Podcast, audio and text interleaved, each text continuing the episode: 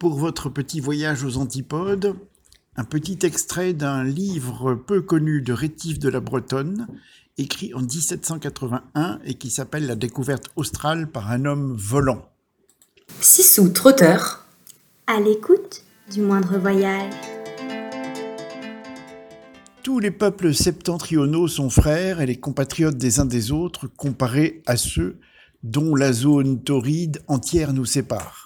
Français, anglais, italien, allemand, russe, tartare, chinois, japonais, américain, tous les peuples dont le pays est situé sous le même parallèle à peu près, ne sont-ils pas voisins, ne participent pas aux mêmes influences, n'ont-ils pas le même été le même hiver?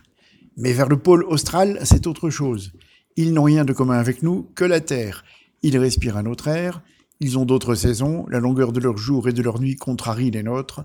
Enfin, les différences morales sont encore plus grandes. Et voilà, je vous souhaite un bon voyage, de bonnes, bonnes aventures.